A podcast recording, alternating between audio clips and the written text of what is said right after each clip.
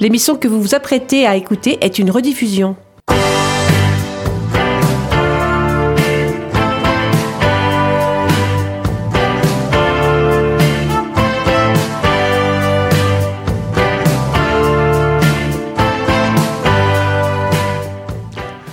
Bonsoir à vous tous, chers auditeurs. Bienvenue dans l'émission hebdomadaire Rencontre lusophone proposée par Radio Résonance sur la fréquence 96.9 qui tous les samedis vous en apprend un petit peu plus sur la lusophonie et sa culture. Ce soir, nous ne serons que deux pour mener à bien cette émission. Que la force soit avec nous Bonsoir chers auditeurs et bonsoir Jeff. Alors tu cites du Dark Vador maintenant? Mais oui, et je compte bien en profiter. Car ce soir, ce sera une première pour moi. Je prends possession des manettes et du micro en même temps. Mais pour la bonne cause, puisque ce soir, je vais présenter un film avec toi. Il s'agit de Lisbonne Story. Un film qui va nous permettre de visiter la Lisbonne des années 90 sans les touristes et au son de la musique de Madre Deus. Que du plaisir. Ouais, on va bien voir si tes deux hémisphères cérébraux sont bien connectés entre eux. Attention au mélange entre micro et manette. Hein. Je vais vous épater, tu vas voir. Mais bon, tu vas d'abord nous présenter ta petite chronique. Tu vas nous parler de qui ou de quoi ce soir? Eh bien, ce soir, je vais rebondir sur l'éphéméride de ce 16 mars pour vous parler de l'expédition de Fernand de Magellan.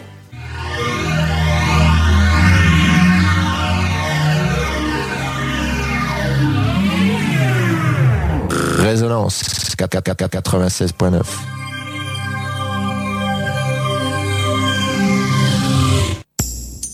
Sur Rencontre lusophone, on n'est pas à l'abri d'un coup de gueule ou d'un coup de cœur. C'est la petite chronique. C'est la petite chronique.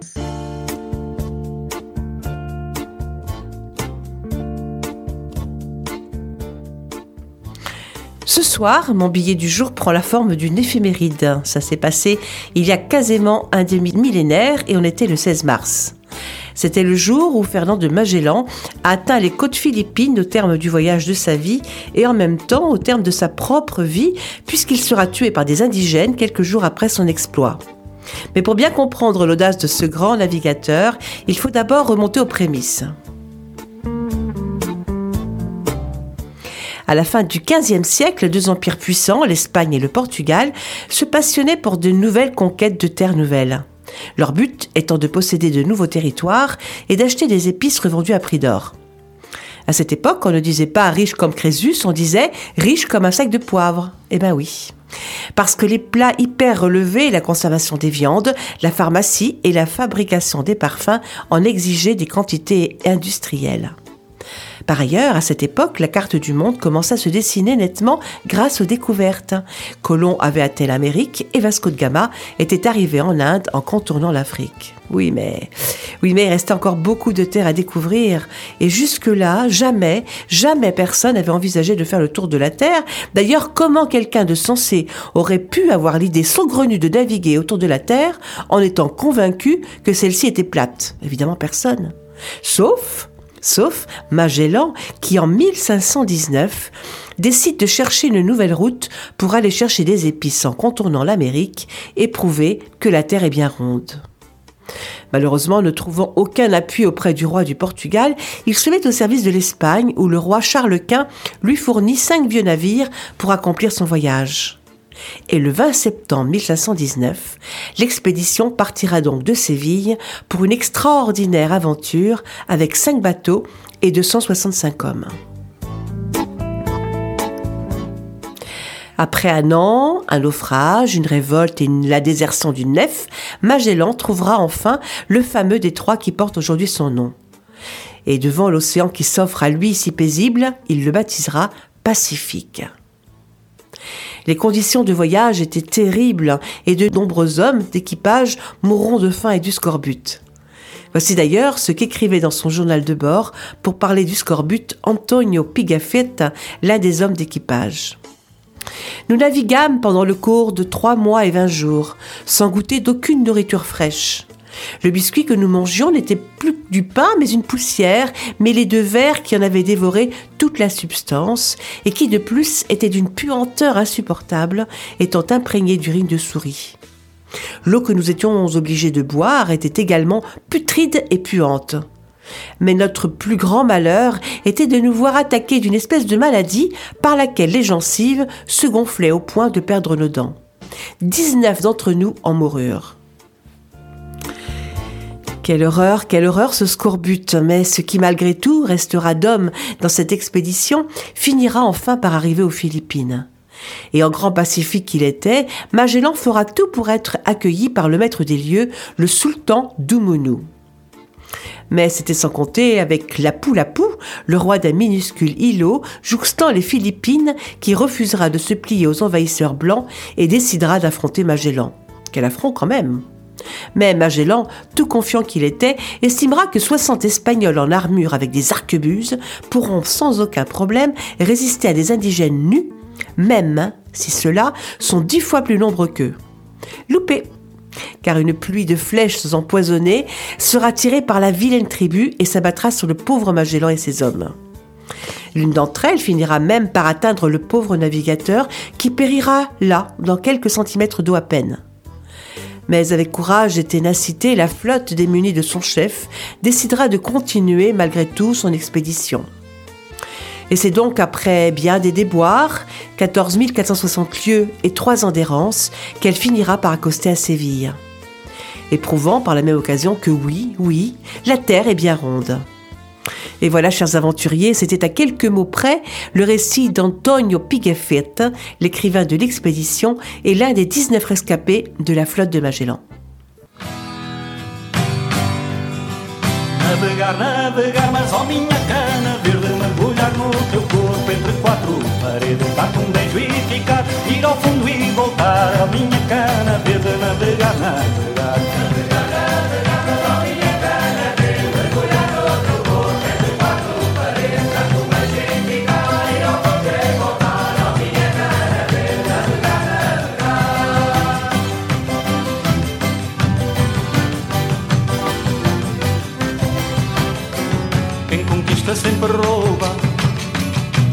Cobiça nunca dá. Quem oprime tiraniza, naufraga mil vezes bonito, eu sei lá. Já vou de grilhões nos pés, já vou de algemas nas mãos.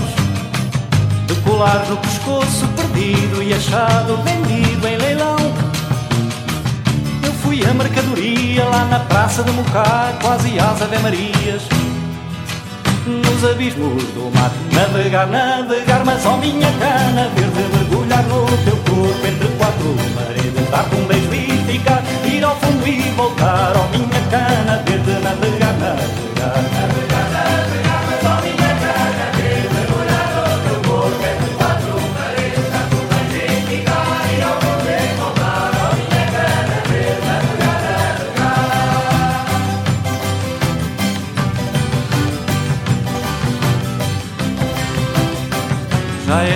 partir. Adeus, morenas de Goa. Já é tempo de voltar. Tenho saudades tuas, meu amor de Lisboa. Antes que chegue a noite que vem do cabo do mundo. Tirar vidas à sorte do fraco e do forte, de cima e do fundo. Trago um jeito bailarino que apesar de tudo baila no meu olhar peregrino abismos do mar. Navegar, navegar, mas ó minha cana verde, mergulhar no teu corpo entre quatro paredes, dar-te um e ficar, ir ao fundo e voltar, ó minha cana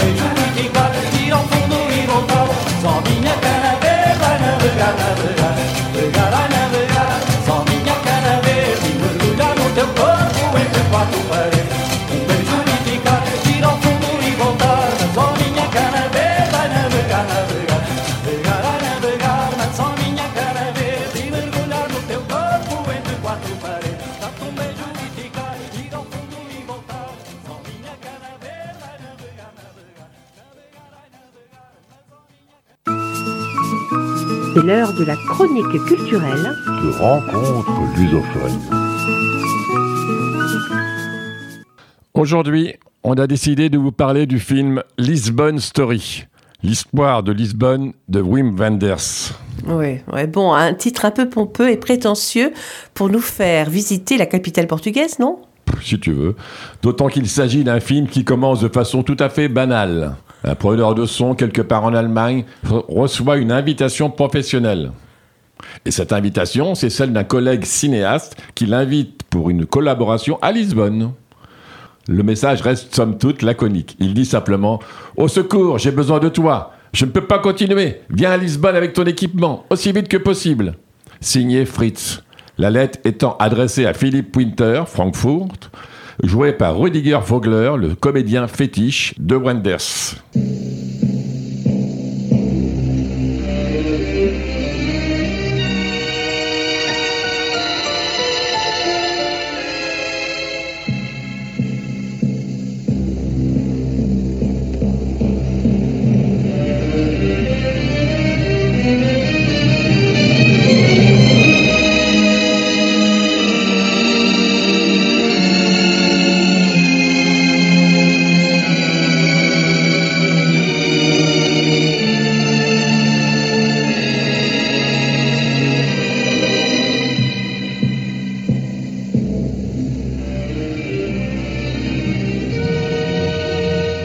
Et c'est donc là que commence le film alors? Mais oui, et c'est en vrai pro que notre homme, bien que ne connaissant pas exactement le projet de son aspirant réalisateur, a tout fait de boucler ses valises et de s'embarquer pour l'aventure d'un rendez-vous portugais. Ouais, bon, euh, le mot aventure ne paraît un peu excessif. Parce qu'au début du film, on ne voit que des routes et des autoroutes qui se succèdent et se ressemblent atrocement. Alors, à force de fixer l'horizon, on attend désespérément que quelque chose se passe. Mais non, toujours rien. Ouais, tu as un peu raison, c'est vrai. Mais que veux-tu? Moi, j'aime Lisbonne, et ce n'est pas le mentaliste qui me contredira. Jeu de mots, calembour. Et pour moi, Lisbonne, c'est capitale. Deuxième jeu de mots, calembour. Ah, et j'ai oublié de dire que la musique du film est de Jürgen Knipper et les chansons sont de Madre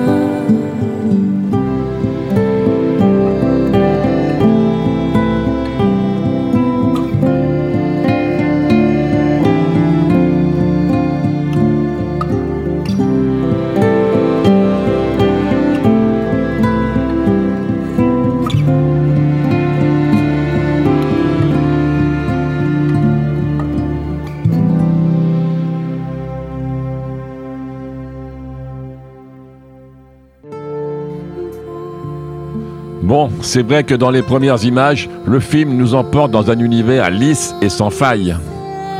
Et les images défilent sous les roues de la puissante limousine où a pris place notre héros. On ne voit que ça, on ne voit que des noms de villes et des panneaux qui défilent rapidement, tous pareils. Ah non, ils ne sont pas pareils du tout. Et c'est d'ailleurs en ça où cette partie du film est amusante. Parce qu'on commence à voir des panneaux en allemand, puis des panneaux en français et enfin en espagnol. Oui, comme pour montrer que le temps et l'espace se déploient de façon linéaire. C'est pas ce qu'on appelle tailler la route ou avaler des kilomètres? Un peu quand même. C'est pas mal. Comme ça, moi, on a l'impression de voyager aux côtés de l'acteur principal, la fatigant moi, évidemment. Oui, c'est un peu ça. Et n'oublions pas qu'il y a des scènes assez rigolotes, comme par exemple où l'on voit l'acteur principal subir une crevaison de pneu et se mettre à le réparer.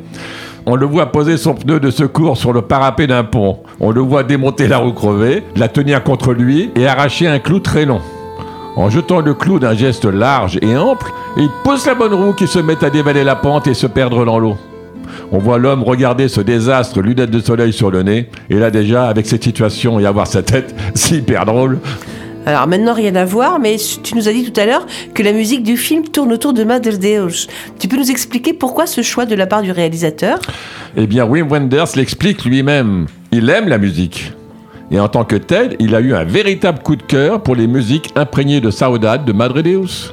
C'est donc comme ça qu'il a choisi les compositions de l'album Ainda pour lui servir de guide à travers la ville de Lisbonne, au point de faire de cette musique l'un des personnages de son histoire. Et puis il faut dire aussi que si la musique de Madre Deus a ses charmes, ceux de Teresa Salgueiro, la ravissante chanteuse du groupe, servent d'aiguillon amoureux dans l'étrange quête que poursuit Philippe Winter à travers la capitale portugaise. Exactement.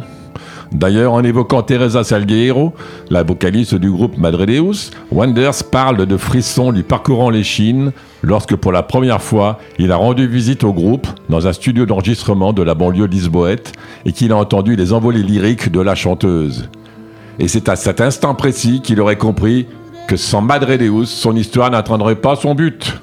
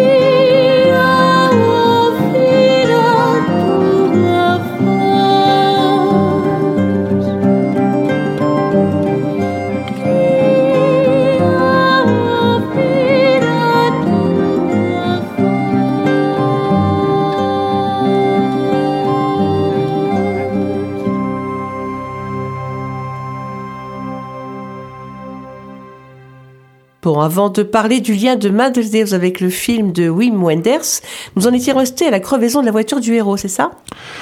En réalité, il répare comme il peut sa roue crevée. Il repart tant bien que mal.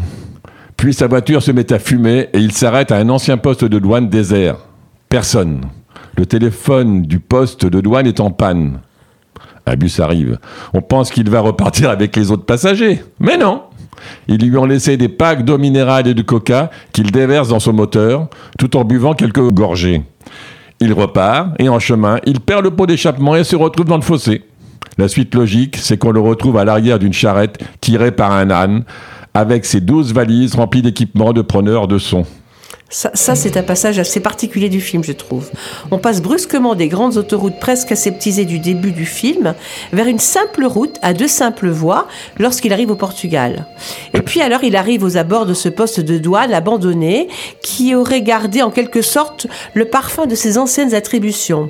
Je trouve d'ailleurs que ce poste frontière portugais fait l'effet un peu d'une cabane en bois déposée là, comme ça, comme si elle avait été oubliée sur les bas-côtés de cette nationale un peu archaïque aussi archaïque et rétrograde est cette barrière bigarrée qui se lève à son passage d'ailleurs. Et puis la frontière à peine doublée, la voiture continue à donner des signes d'essoufflement. Eh oui, et comme je te le disais tout à l'heure, c'est donc à pied que notre héros poursuit son chemin. Ah, et j'ai oublié de vous dire qu'il a un plâtre au pied gauche et que c'est en claudiquant qu'on va le voir déambuler tout le film. Ah, ça, c'est une sacrée prestation de la part de l'acteur quand même, je trouve. hein. Oh oui, chapeau. Et puis il finit par être recueilli dans une famille qui le nourrit. Et c'est finalement à bord d'un camion qu'il rentrera dans Lisbonne, où dès qu'il arrive, il se mettra à chercher le point de rendez-vous avec son ami cinéaste. et qui n'est rien d'autre que l'endroit qu'il recherche, que le quartier de la Bâche, le plus vieux quartier de la ville, au bord du Tage et ses superbes vues. Là aussi, c'est très rigolo parce qu'on le voit se confronter aux redoutables symétries de ce quartier où tout semble coupé à l'équerre, mais où les similitudes vous confrontent à de redoutables travaux de mémoire et de différenciation. Et là encore, on remarque le côté burlesque du film lorsqu'on le voit prendre tout son temps à chercher son chemin, pendant que son chauffeur, bizarrement, ne s'inquiète même pas. Bah non, et puis bien au contraire, puisqu'il en profite d'ailleurs pour faire des micro-siestes. Dans le film, il y a plein de moments cocasses, comme celui où, ayant parcouru la ville dans tous les sens, le camion tombe nez à nez avec un tram qui l'oblige à arrêter. Alors on voit le conducteur sortir de son engin pour leur expliquer le chemin à suivre. À l'aube, il finit par enfin trouver le lieu de rendez-vous. Et le chauffeur peut enfin repartir dans son camion.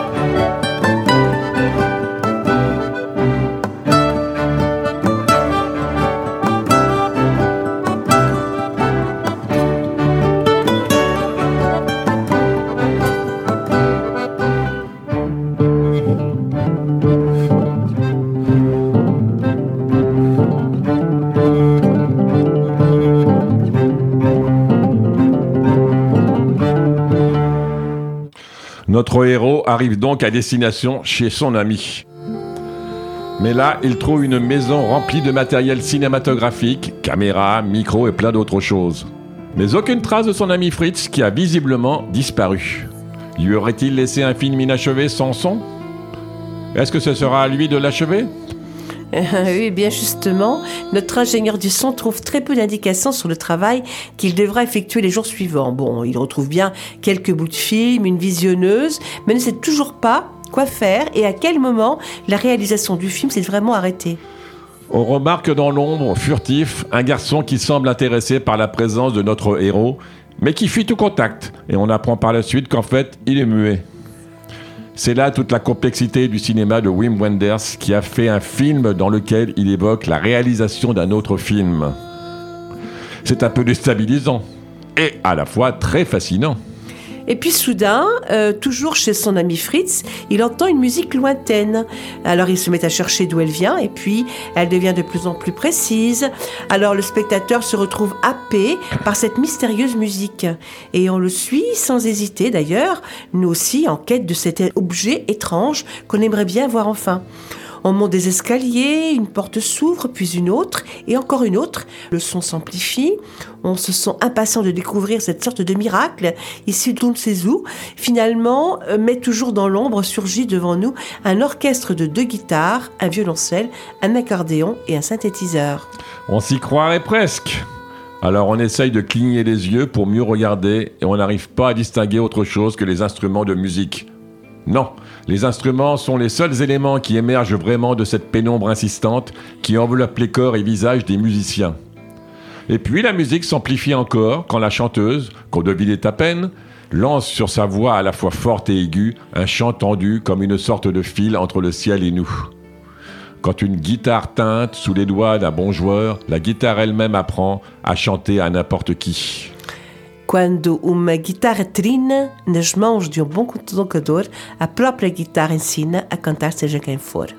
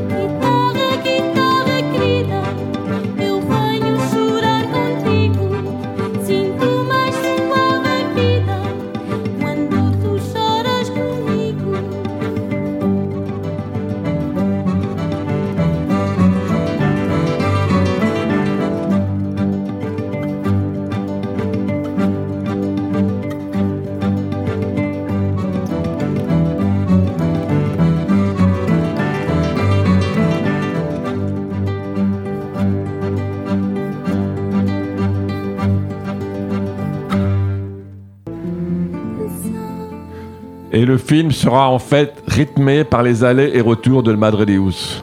Pour que l'on s'aperçoive que Wenders et le groupe Madre Deus, qu'il a choisi comme interprète principal de son film, nous indique que la mémoire, la vraie, réside plus dans le son et dans la voix, plus que dans le visuel et le regard. C'est vrai que c'est très étrange. Le groupe est omniprésent dans le film et puis on apprend qu'il s'apprête à partir en tournée.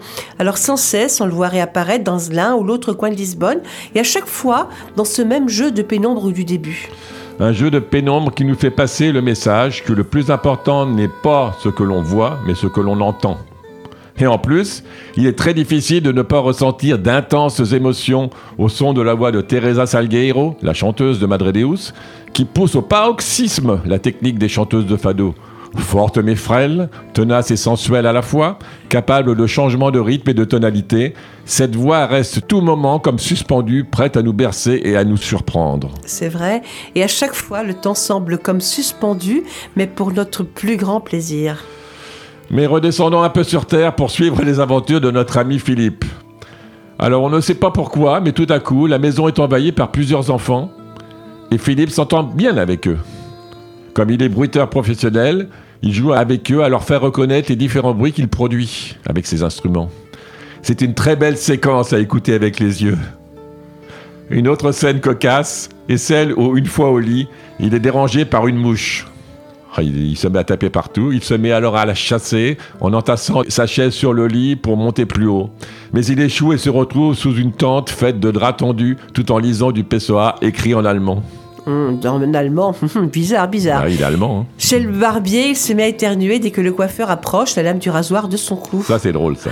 Plusieurs fois, à chaque fois qu'il approche. Ah dans une séquence où il se promène dans les rues de Lisbonne, on peut lire sur un mur des affiches Viver, inventar, amar, libertar, affirmar. Vivre, inventer, aimer, libérer. Un homme colle ces affiches. Alors Philippe, muni de sa bonnette de micro, en forme de balai, quoi, coiffé d'une casquette à bord bleu translucide, d'un casque pour le son et de sa perche pour le micro, s'en sert comme d'un rouleau pour aplatir et faire coller les affiches. Très drôle. Ah oui. Et puis, et puis, à force d'écouter chanter Madre Deus et de fréquenter des salles de fado, je crois qu'il tombe amoureux de la belle Teresa Salgueiro. Ouais, mais ça reste platonique, hein.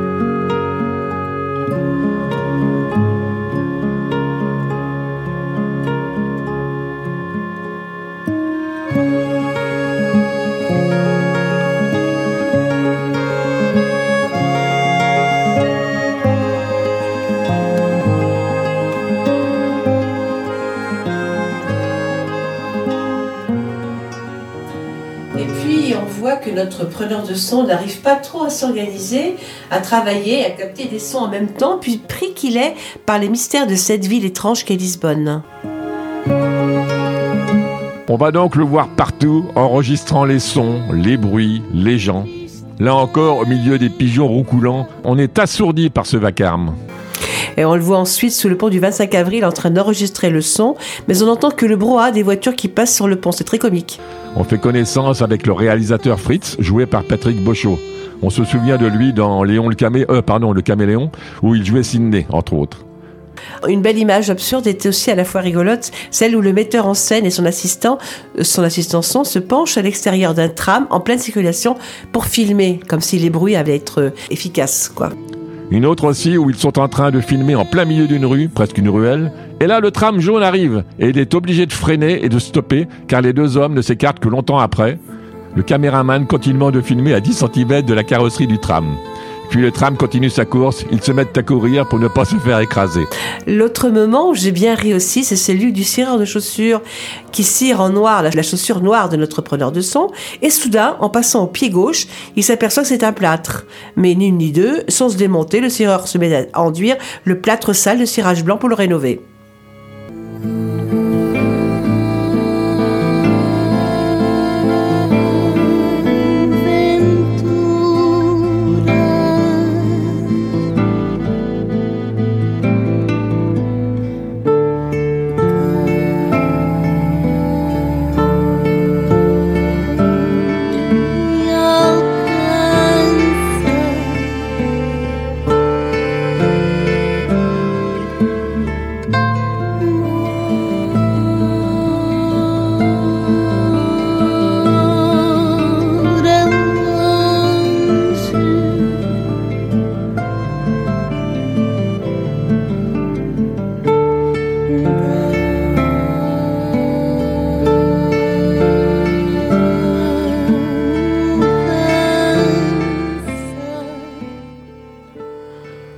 Entre-temps, nous avons retrouvé notre réalisateur. Et vous vous souvenez au début, je vous ai parlé d'un jeune garçon muet qui épiait notre héros Philippe.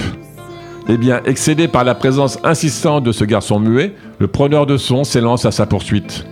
Ce qui le conduit tout naturellement dans un champ d'ordures où celui qui l'avait invité, son ami Fritz, se trouve enfermé à résidence dans une Fiat 500 dépourvue de roues. Et c'est d'ailleurs, je crois, la raison pour laquelle il avait disparu de sa maison. Il n'arrive euh, à s'extraire de ce réduit très étriqué qu'avec beaucoup de peine pour nous expliquer son projet. Et en fait, il voulait remonter le temps en filmant. C'est complètement cocasse.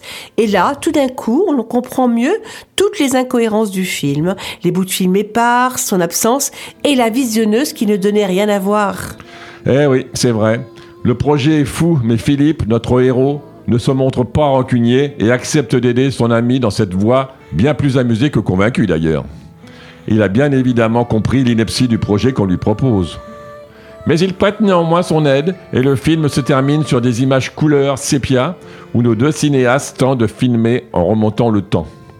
Tout cela se passe évidemment à bord des tramways de Lisbonne, ouverts de partout, petits et d'un autre âge, eux aussi, mais seuls capables d'affronter les courbes et étroitesses des rues de la capitale portugaise.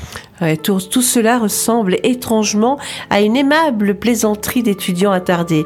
Mais nous savons tous à ce moment que l'essentiel est ailleurs, dans la voie, comme tu l'as dit tout à l'heure, l'obscur et ce qu'il reste impossible de remonter le temps, le chant et la nostalgie qu'il véhicule parfois nous permet même de voyager au-delà des limites du temps que nous impose trop souvent notre monde de la rationalité. thank you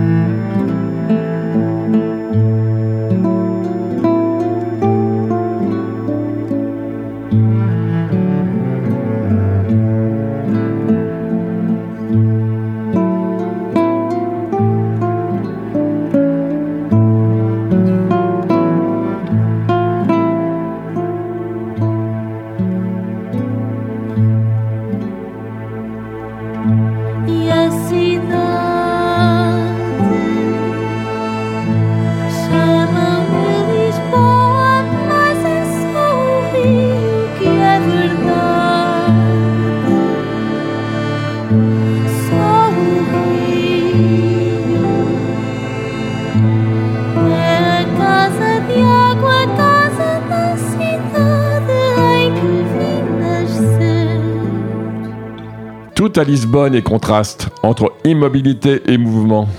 Et tout le film sera l'occasion d'une promenade dans Lisbonne en compagnie du groupe Madredeus. Lisbonne Story est un film à mi-chemin entre un film musical et un documentaire sur la ville. Oui, et il peut aussi être vu comme une suite au film L'état des choses, où les deux mêmes principaux personnages apparaissaient déjà. Alors tout comme dans L'état des choses, Lisbonne Story est un cas de mise en abîme avec un film dans le film. Retrouvant Lisbonne, Wim Wenders compose une belle variation sur l'errance, la quête de soi et l'avenir du cinéma. Le spectateur est convié à la découverte d'une ville, accompagné par les envoûtantes mélodies du groupe Madredeus. Lisbonne Story est un film excessif. On y retrouve le penchant du cinéaste allemand pour l'amitié, l'amour et la littérature, ici sous l'égide de Fernando Pessoa, dont on aperçoit parfois la statue au détour d'un plan. Lisbonne, avec ses ruelles qui plongent vers l'otage, respire ici sans que jamais Wenders ne donne la sensation qu'il filme la ville. Finalement, ce film nonchalant et beau comme un fado est aussi une véritable réflexion sur le cinéma et le langage cinématographique. Et c'est très étrange, je trouve, de voir l'acteur déambuler de manière nonchalante dans les rues de Lisbonne. On est sans cesse confronté à des images silencieuses. Et on voit Philippe arpenter Lisbonne de long en large, un micro à la main. Une façon de filmer très comparable d'ailleurs à celle de Paul, le héros du film La Ville Blanche d'Alain Tanner, qui filmait la même ville un dix ans plus tôt et qui a d'ailleurs été l'objet de ma petite chronique il y a environ deux semaines. Paul avait lui aussi déambulé dans la même ville avec une caméra Super 8 à la main. C'est d'ailleurs très marrant de voir comment toutes les villes portuaires tournées vers l'océan sont source d'inspiration pour de nombreux cinéastes. Lisbonne n'échappant évidemment pas à la règle, puisqu'elle a servi de décor à une ribambelle de films dont très peu sont étrangement restés dans les mémoires. Et on se demande bien pourquoi. Ah oui, elles doivent certainement inspirer le bout du monde à la fin d'un voyage, je sais pas, quelque chose comme ça, l'aspiration vers un ailleurs et un nouveau départ possible.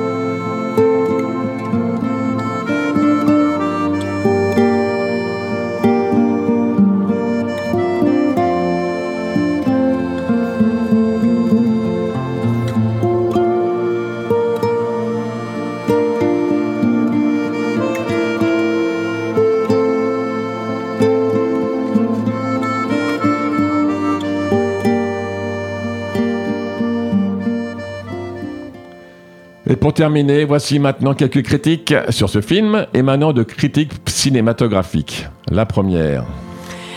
J'admire la capacité de Wim Wenders à capter l'essentiel avec trois fois rien, à poser un regard d'une clairvoyance lapidaire sur son époque par la simple allusion et sans avoir recours aux formes narratives traditionnelles, au beau milieu des années 90.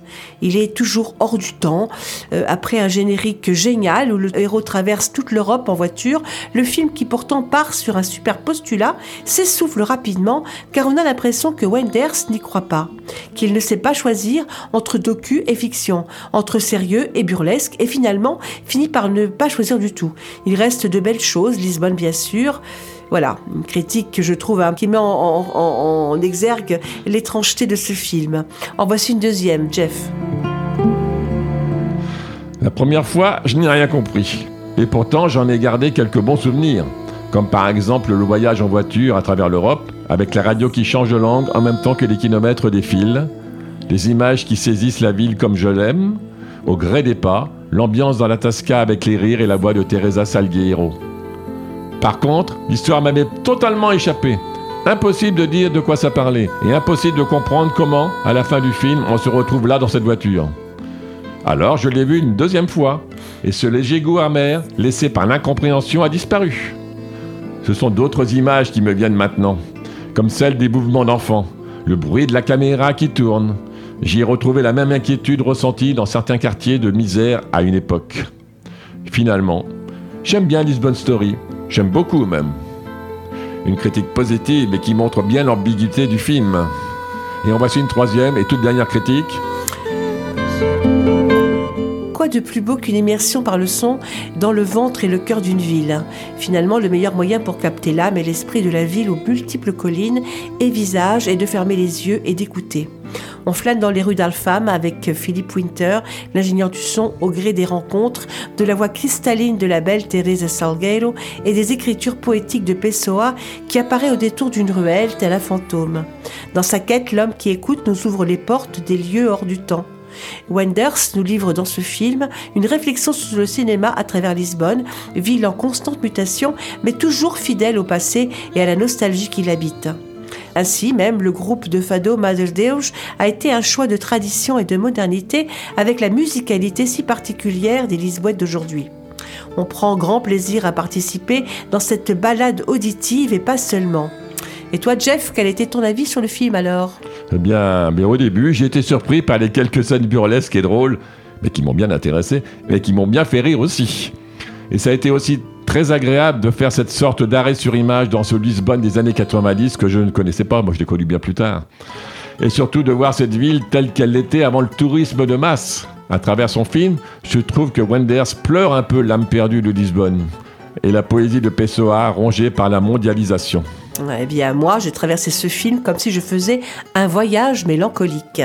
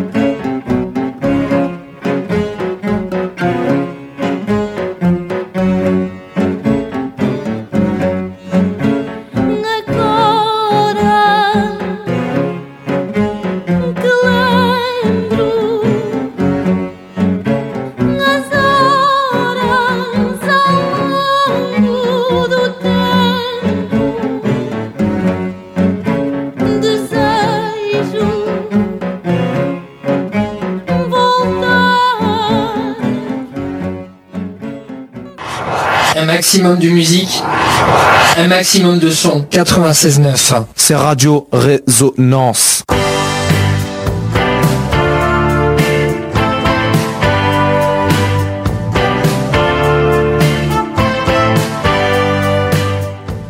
Et voilà, rencontre lusophone, c'est fini pour aujourd'hui. Merci Hélène, merci à vous tous, chers auditeurs, pour votre fidélité. On revient évidemment samedi prochain pour une nouvelle émission. Bon week-end à vous tous, à tes. Mais oui, mais oui, rencontre lusophone, c'est terminé pour aujourd'hui. Rendez-vous ici même, ici même, samedi prochain, à partir de 18h. Si vous avez aimé l'émission de ce soir, ou si vous souhaitez la réécouter, vous aurez juste à vous rendre sur le site de Radio Résonance ou sur notre page Facebook qui porte le nom de notre émission. C'est le petit plus du podcast. On peut écouter et réécouter n'importe où, n'importe comment et à l'infini nos émissions préférées. Pour l'instant, je sais que vous êtes bien avec nous, alors restez branchés sur les ondes de Radio Résonance. Je vous embrasse. Se